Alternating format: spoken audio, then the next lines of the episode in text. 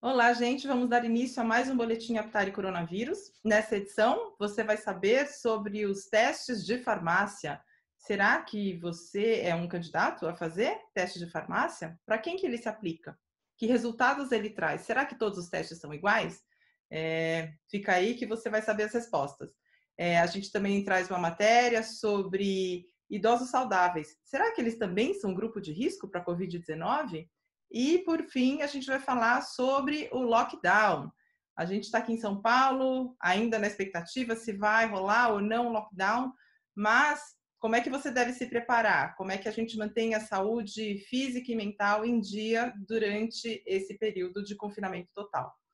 É, fica ligado que todas essas respostas você vai ver a seguir. E para começar o boletim de hoje, a gente chama a nossa super repórter Renata Costa, que vai falar sobre o idoso saudável. Oi, Rê. É muito bom estar aqui de novo. Hoje eu conversei com o geriatra Rafael Tomasi, ele é responsável pela enfermaria do Hospital das Clínicas de Botucatu, porque a gente tem é, visto, claro, todo mundo falando do idoso como grupo de risco e tal, eu fui entender um pouquinho sobre isso. E aí ele achou importante, o doutor Rafael achou importante salientar que todo mundo está aí exposto ao Covid e também tem casos de jovens, crianças, etc., com a forma grave da doença. A gente tem visto que os óbitos realmente têm sido em todas as faixas etárias mas que realmente quem tem doenças crônicas, como hipertensão, diabetes, problemas cardíacos, tem desenvolvido as formas mais graves, né? Mas ele falou que é o seguinte, não é só esse perfil que tem que tomar cuidado, evidentemente, porque a gente sempre bate nessa tecla de que a gente deve ficar em casa, quem, quem puder, principalmente quem é do grupo de risco, também na faixa etária de 60 a mais. E ele explicou um pouquinho por quê. Então eu já vou deixar ele falar aqui, ele mesmo explicar um grande um grupo de idosos também que ele não vai ter nenhuma comorbidade e ele pode desenvolver o quadro das formas graves é, de Covid. Uma porque o Covid é, uma, é uma doença que ainda não, não se tem, né, uma doença recente, não se tem todas as formas da, da doença. E outra questão importante é que o Covid nos idosos ele pode se manifestar de várias formas. Né? Então, uma simples é, confusão mental num paciente idoso, a gente precisa valorizar bastante, porque pode ser uma das sintomatologias de qualquer processo viral ou bacteriano. Então, uma das questões importantes de sinais de é, de Covid está nessa questão de o paciente começar a ter uma confusão mental, começar a ter sonolência e uma queda do estado geral. Isso a gente não usa só para o Covid, a gente usa para todos os processos infecciosos em um paciente idoso. Essa é uma marca fundamental. Então, a gente vê muitas vezes se falando de febre né, na televisão, como se fosse um sinal um sinal fundamental em relação ao Covid, mas a gente precisa sempre lembrar que na geriatria, né, os pacientes idosos têm uma grande parcela que não manifesta febre, eles não desenvolvem resposta imune para ter febre. Então, esse sinal de ficar esperando o idoso desenvolver uma febre para você avaliar sinal de alerta para o Covid é um grande erro e muito pouco é falado isso na televisão ou nas mídias. Muitos pacientes idosos têm pneumonia e eles não fazem febre. Muitos idosos estão infartando e não têm dor no peito. Então, os idosos eles se manif eles manifestam sintomas muitas vezes de forma típica. É, então por isso que precisa tomar cuidado de qualquer maneira, né? É, ele até citou, por exemplo, se um, uma pessoa se senta mais, tem uma temperatura normalmente 36, se fizer 37,1, já pode ser um sinal de que precisa de ajuda. Ele falou também que não precisa sair correndo atrás de oxímetro, né? Que a gente vê que está em falta. Ou até ontem eu vi que tinha lojas cobrando 300, 400 reais por um oxímetro que normalmente custa 50 e pouco. É, porque ele falou que, assim, os, uh, muitos idosos às vezes ficam com as mãos muito frias, principalmente agora no, no inverno, e que aí o oxímetro não funciona direitinho na mão fria, vai dar uma oximetria baixa, e aí, isso não quer dizer nada. Então, quer dizer, para ter o oxímetro, precisa saber usar. Ele pode ser útil numa teleconsulta com o médico, pode, né, o médico orientar o uso, mas ninguém precisa sair correndo atrás disso para comprar, tá bom? Então, prestar atenção. Não tem febre, mas não tá legal, não tá comendo bem, não tá se alimentando bem, ou tá um pouco confuso, já pode ser um sinal de que é preciso ajuda. Bom, é... eu vou deixar ele explicar mais uma coisinha para vocês. E aí a gente complementa.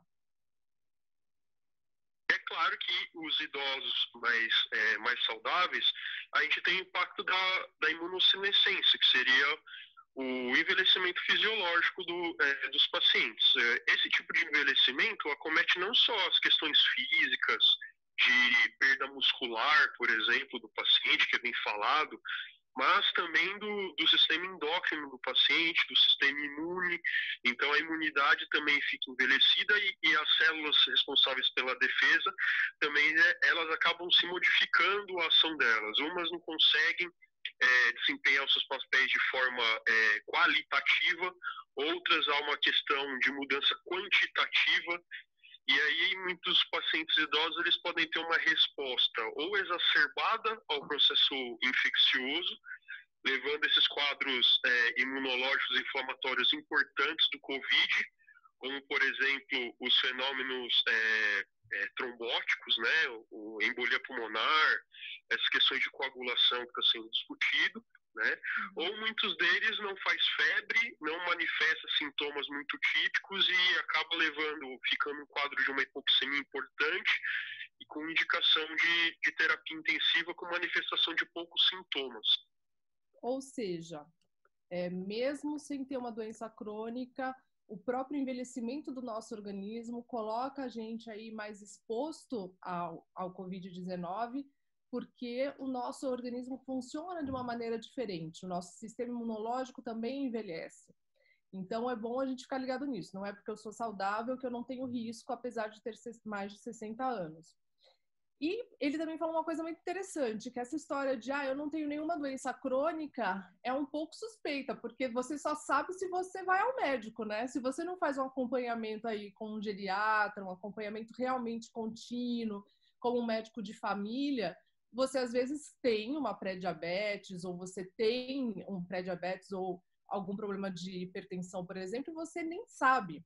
Ou você não sabe exatamente, você toma um remedinho lá para o coração, mas está tudo certo, você não sabe exatamente para que que é. Então vamos ficar atento e, em resumo, com todas essas explicações, o resumo é: fique em casa, se proteja e saia o mínimo possível só porque é essencial. Farmácia, supermercado, peça delivery, é isso. Eu vou passar para a Lu, porque tá todo mundo nessas de faço teste na farmácia, não faço teste, como é que eu sei se eu tenho, tive Covid? Ela vai explicar para a gente. Bom, obrigada, Renata. Oi, Lilian. Muito bom estar aqui de novo. Tem bastante coisa para falar sobre teste de farmácia. Então, a primeira é que a Anvisa permitiu a realização de testes rápidos em farmácia. Né? E. Um eu conversei com o Dr. Marcos Machado, ele é presidente do Conselho Regional de Farmácia do Estado de São Paulo. E ele conta que os farmacêuticos estão preparados para realizar esses testes e ele diz é, por que, que ele acha que é interessante sim a farmácia ser um local para a realização desses testes. Vamos ouvir? O profissional farmacêutico é o único profissional qualificado para poder realizar esse exame dentro da farmácia é um profissional que tem condições de fazê-lo de forma com qualidade. Né? É, é importante realizar esse exame na farmácia com qualidade, porque ajuda a sociedade nesse momento, serve como dados epidemiológicos para que a gente possa estudar e entender é, como é que está se comportando essa doença na sociedade então, é, é isso, ele é a favor de que seja realizado. Agora, ele falou muito bem. Primeiro, que é o farmacêutico. Esse teste não é para ser realizado por balconista. Então, o farmacêutico que está preparado para realizar um teste de qualidade. E o que, que é um teste de qualidade? Primeiro, é um teste que é realizado ou em farmácias, ou nos hospitais, ou em laboratórios. Clínicas médicas não estão autorizadas a realizar os exames. Outra coisa é que um, um teste rápido não é um autoteste, ou seja, ele precisa ser realizado por um profissional. Até porque a COVID é de notificação obrigatória, ou seja, todo o resultado do teste, seja ele positivo, seja ele negativo, vai ser avisado à vigilância sanitária.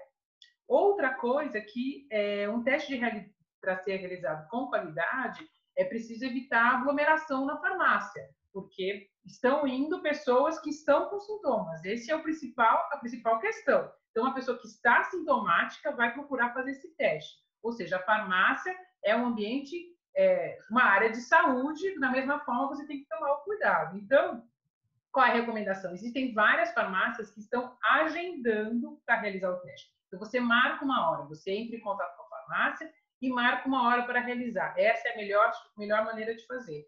A farmácia tem que ter um local apropriado. Então, um local isolado, que possa ser desinfectado depois que cada paciente, né, cada pessoa que está se submetendo ao teste, entra, realiza o teste, ela sai, aquele lugar é desinfectado. É possível também realizar pelo drive-thru, então tem farmácias que estão agendando e você pode parar o carro lá no estacionamento, vem o farmacêutico. Isso não significa que você vai abrir mão dos materiais, né, da sua proteção, ou seja, você tem que estar de máscara no, no carro, tem que passar o álcool gel ou levar, ou isso ser oferecido para você higienizar as mãos antes da realização do teste. O farmacêutico tem que estar de máscara, tem que estar de luva, então tudo isso tem que ser mantido. Né? É importante saber disso para sua segurança e para a segurança desse profissional. Outra coisa é que o, o farmacêutico vai fazer uma conversa com você. Vai, antes de realizar o teste, ele vai conversar com você, perguntar quanto tempo você está com sintomas, é, o que você tem sentido, para analisar antes de realizar esse teste. Como é que são as suas condições estão para realizar esse teste? Por que isso é importante? Porque existe diferença nos testes oferecidos na farmácia. Esse é um ponto muito importante. Tem dois tipos de testes. Um é um teste que avalia o chamado anticorpos totais. Ou seja, ele diz se a pessoa teve contato com o vírus. Então, você vai realizar o teste e ele vai dizer que sim, você teve contato com o vírus. A questão é que esse teste de anticorpos totais não diz se você é, está ainda na fase ativa da doença ou se você já, é, já teve contato com ele e, teoricamente, você estaria na fase imune. Essa questão da fase imune também é preciso cuidado, porque não se chegou à conclusão ainda, né, não tem certeza absoluta de que uma pessoa que já teve contato não possa vir a se recontaminar. Né? Isso ainda tem, tem, que tomar cuidado com o que, que é essa imunidade. Né? Agora, existe um outro teste, que é o teste é, que avalia anticorpos IgM e IgG. O IgM, quando ele aparece no teste, significa que a pessoa está na fase aguda da doença, ou seja, que ela ainda pode transmitir a doença e que a doença, inclusive, pode é, evoluir e piorar. Então, se você faz o teste na farmácia e dá o resultado de IgM, a recomendação é entrar em contato com o serviço de saúde, para você avaliar como é que pode ser essa evolução, ou pela telemedicina, ou pelos telefones que estão disponíveis, mas para você avaliar essa, essa evolução dessa doença. Quando ah, o teste dá o IgG, isso significa que você então não está mais na fase ativa da doença e que aí você então pode estar nessa fase que você tem a imunidade. Lembrando essa questão da imunidade. Bom, então, o ideal é fazer o teste de anticorpos IgG, IgM e IgG, porque aí você vai saber como é que está o seu contato naquele momento com o vírus. Outra coisa importante é que cada teste tem uma sensibilidade, ou seja, tem testes que conseguem detectar tanto né, o IgM e o IgG mais cedo e alguns com, com mais tarde. Ou seja, tem testes que conseguem detectar a partir do sétimo dia de, de, contato né, com a doença, que é quando começam a surgir os sintomas, tem outros que só vão conseguir fazer isso depois do 14. Isso tem a ver com a carga viral, porque a gente vai tendo contato, a hora que a gente tem contato com o vírus, ele vai aumentando a carga viral que esse vírus está no nosso corpo. Então, tem testes que conseguem identificar com uma carga viral baixa e com um pouco, o teste com um pouco mais alta. É importante, então, perguntar qual é a sensibilidade do teste que você está fazendo na farmácia, para saber se ele serve para o, né, o estado que você está na doença. É, outra coisa, é, a gente tem outras questões que a gente precisa saber sobre o teste, não só a questão da sensibilidade. Então, o doutor Marcos vai contar para a gente o que, que a gente precisa ficar atento. Vamos ouvir? O paciente, ao chegar na farmácia, ele conversa com o farmacêutico, ele pode tirar suas dúvidas, perguntar sobre a qualidade do teste, pode perguntar sobre lote, validade, pode perguntar sobre o registro na Visa. Todos esses detalhes são importantes para dar segurança ao paciente sobre o exame que ele está realizando, para que ele saia de forma tranquila. Então, é, ele deu essas dicas do que é preciso perguntar. E ele fala a questão do registro na Anvisa. Ou seja, a Anvisa tem feito registro de testes que são aprovados para serem usados. Isso não significa que a.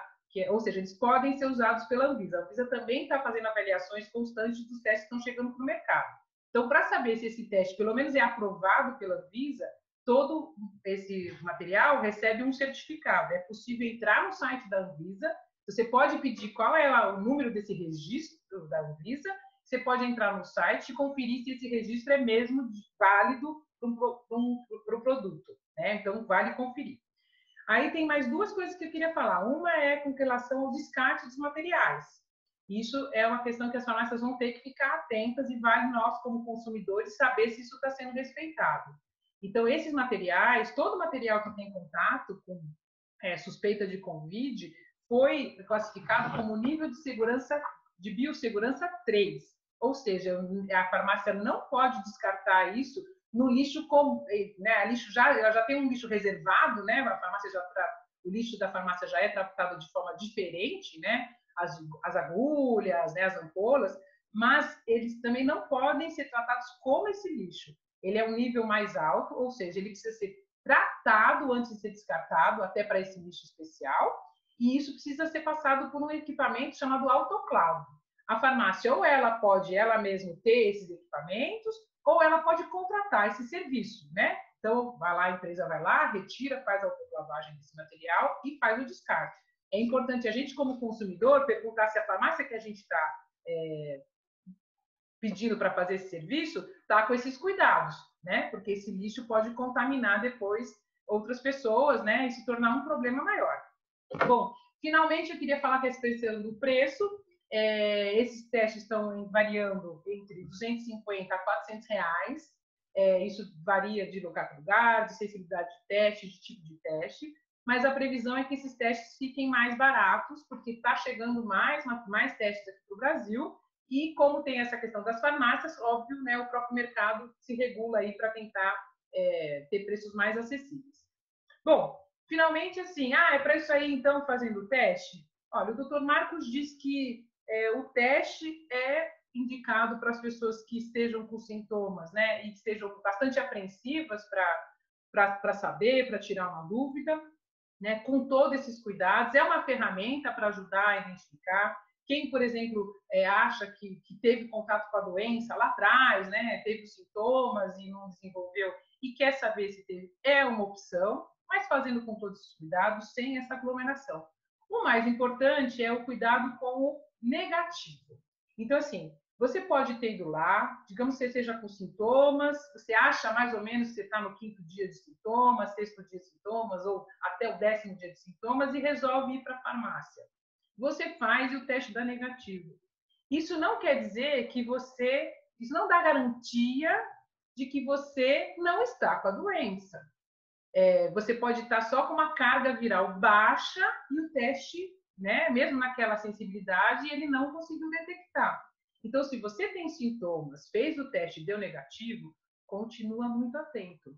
Continua mantendo. Aí sim, é ideal é você manter o isolamento social, ou seja, se você tem as pessoas da sua casa, você fica mais isolada delas, evitar tanto contato, tomar os cuidados com não compartilhamento de louça e tudo mais porque você pode estar sim com a doença, ela só não está numa carga viral que o teste consiga é, avaliar. E aí, então, se você for, esses sintomas forem se agravando, já procurar o sistema de saúde, mesmo que você tenha tido um teste com resultado negativo. Esse é a principal preocupação, que os negativos naquele momento sejam falsos negativos e levem a pessoa a se descuidar dos sintomas. Era isso tudo que eu tinha para trazer de testes doutor Marcos esclareceu aí várias dúvidas, espero que ajude todo mundo. E aí, então, vou passar para a Lili, que ela tem também um tema bem interessante para falar com a gente. Nossa, super legal, Lu, as, as informações sobre o teste de farmácia, né? Que acho que está todo mundo agora um pouco na dúvida é, a respeito de fazer ou não fazer. Bom, a minha pauta de hoje é sobre o lockdown. Tá todo mundo falando do lockdown, mas poxa, a gente já não está em lockdown, porque eu sinto que eu estou há 60 dias aqui dentro da minha casa e não consigo fazer nada. Já não é lockdown? Não é lockdown. O que a gente está tendo aqui em São Paulo, pelo menos, é uma quarentena em que você é obrigado a fazer o distanciamento social, você, você é recomendado fazer o distanciamento social, mas as pessoas ainda é, circulam, é, vão à farmácia, mas assim, sem grandes restrições. O, o lockdown é o, é o, bloqueio total. Então, assim, é o inglês, a tradução do inglês é confinamento né? Então, assim, você agora é obrigado a ficar em casa. Então, ah, as pessoas, a gente vê as pessoas que estão dando uma corridinha na rua, não vão mais poder. Você só vai poder sair da sua casa para fazer coisas essenciais. O que são essas coisas essenciais? Farmácia, supermercado, então comprar alimentos, ou ir para um serviço de saúde. Essas são as três únicas circunstâncias em que você vai ter autorização para sair de casa. Por que, que alguns estados no Brasil estão adotando essas medidas de lockdown? Porque a gente está vendo um aumento muito grande no número de casos e os sistemas de saúde não dando conta. Então, essa é uma medida extrema para evitar um maior número de infecções, um maior número de internações e um colapso ainda maior dos sistemas de saúde. É, o que, que acontece é, se, por exemplo, eu sair de casa e resolver que eu vou sair com meu cachorro e passear?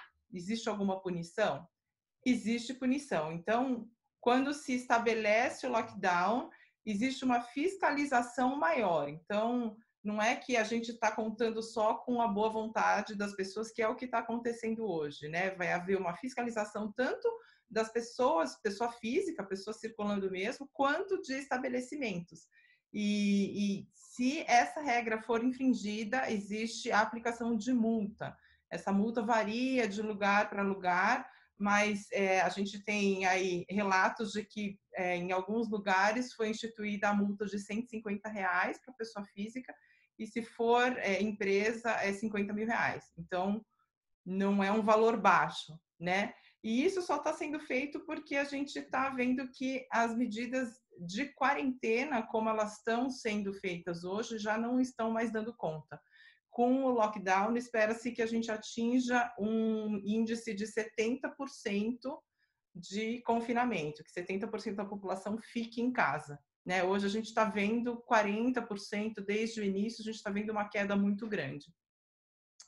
É, bom, se eu for sair, então eu vou ao supermercado ou eu vou à farmácia, o que, que eu devo fazer? Você deve continuar a, atento às medidas de segurança, de proteção, então você tem que sair de máscara, você tem que observar o distanciamento de um metro, um metro e meio das outras pessoas, é, e você deve sempre levar o seu documento, é, de preferência um comprovante de residência, e se você for algum trabalhador de serviço essencial, você tem que levar sua carteira de trabalho para provar que você está circulando porque você está indo ou voltando do seu trabalho, né? É, ainda não foi exatamente estabelecido porque cada município, cada estado tem autonomia para decidir como vai ser feito esse lockdown, é, mas uh, em, em, por exemplo, em países na Europa que adotaram lockdown, é, em muitos casos era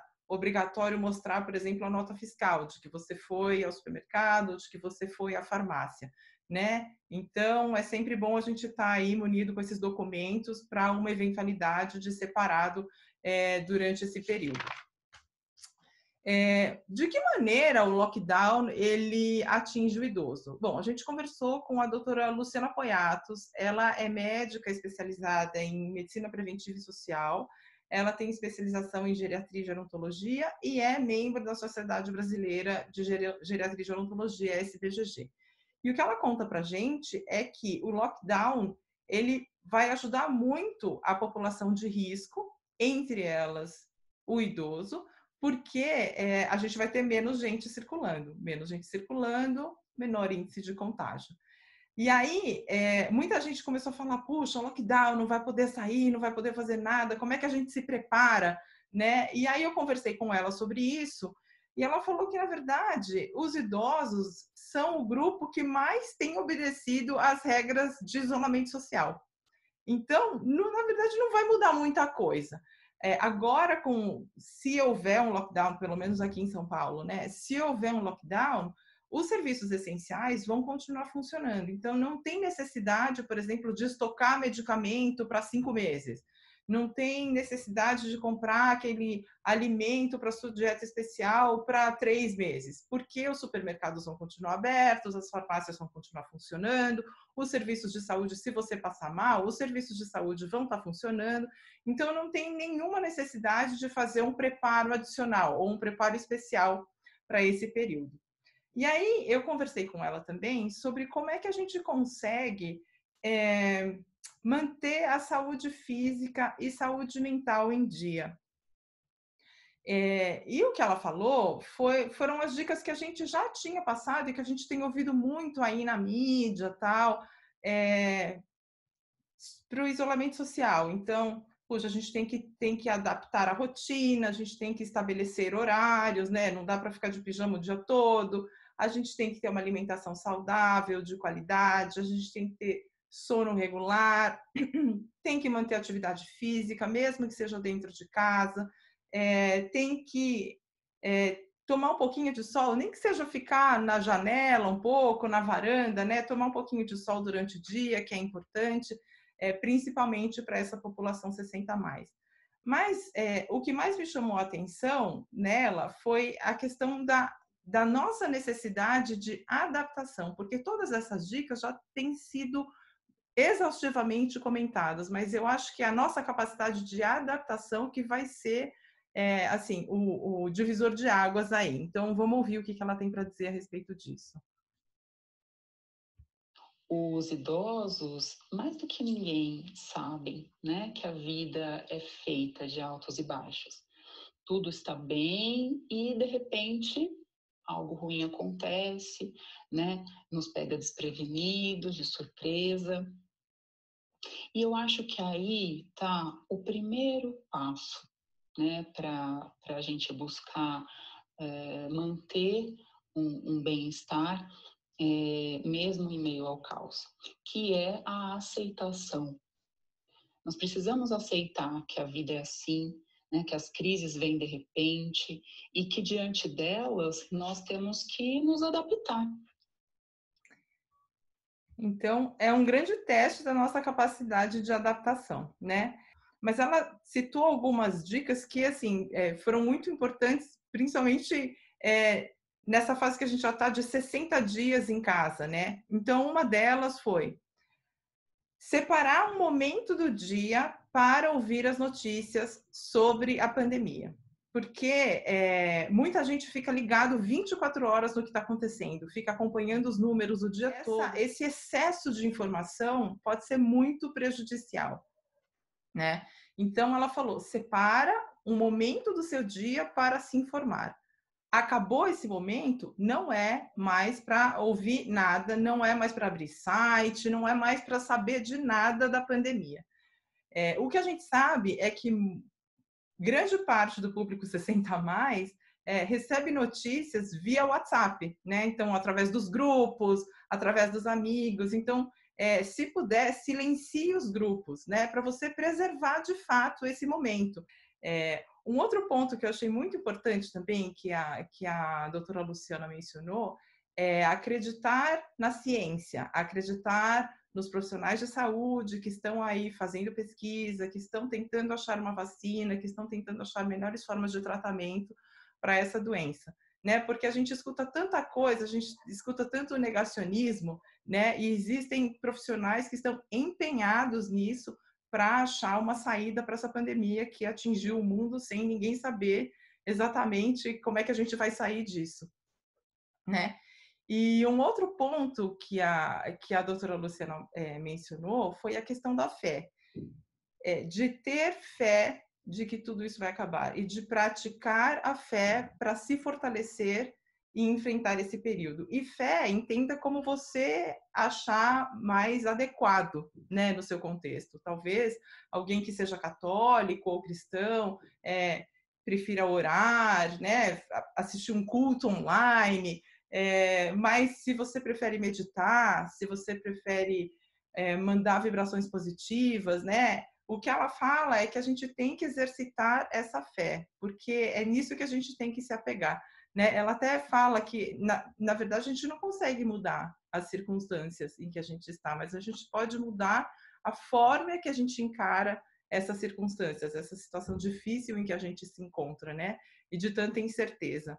Então, é, eu queria concluir com uma fala muito bonita da, da doutora Luciana, que eu acho que todo mundo poderia é, guardar num cantinho do coração e lembrar todo dia de manhã. É, vamos tocar aqui. E por fim, eu, eu sugiro a todos que vivam um dia de cada vez e que a cada manhã renovem a, a sua esperança e acreditem de fato que naquele dia algo bom pode e vai acontecer. É, então era isso, pessoal. Eu queria agradecer a Lu novamente e a Rê pelo, pelo report que foi super completo e que eu acho que vai ser bastante útil para os nossos espectadores. É, e eu não sei se a Lu e a Rê querem fazer alguma colocação. Só deixar o nosso tchau aqui. e só dizer, fiquem em casa. É isso aí, gente. Então, é, eu espero que as notícias de hoje tenham sido úteis, é, que vocês é, fiquem cada vez mais conscientes da importância de ficar em casa, porque quanto mais a gente ficar em casa, mais rápido isso vai passar, porque vai passar. É, então, eu vejo vocês na semana que vem com mais assuntos que digam respeito à pandemia, de que forma a gente consegue enfrentá-la da maneira mais saudável. É, até semana que vem e um beijo. Tchau, tchau.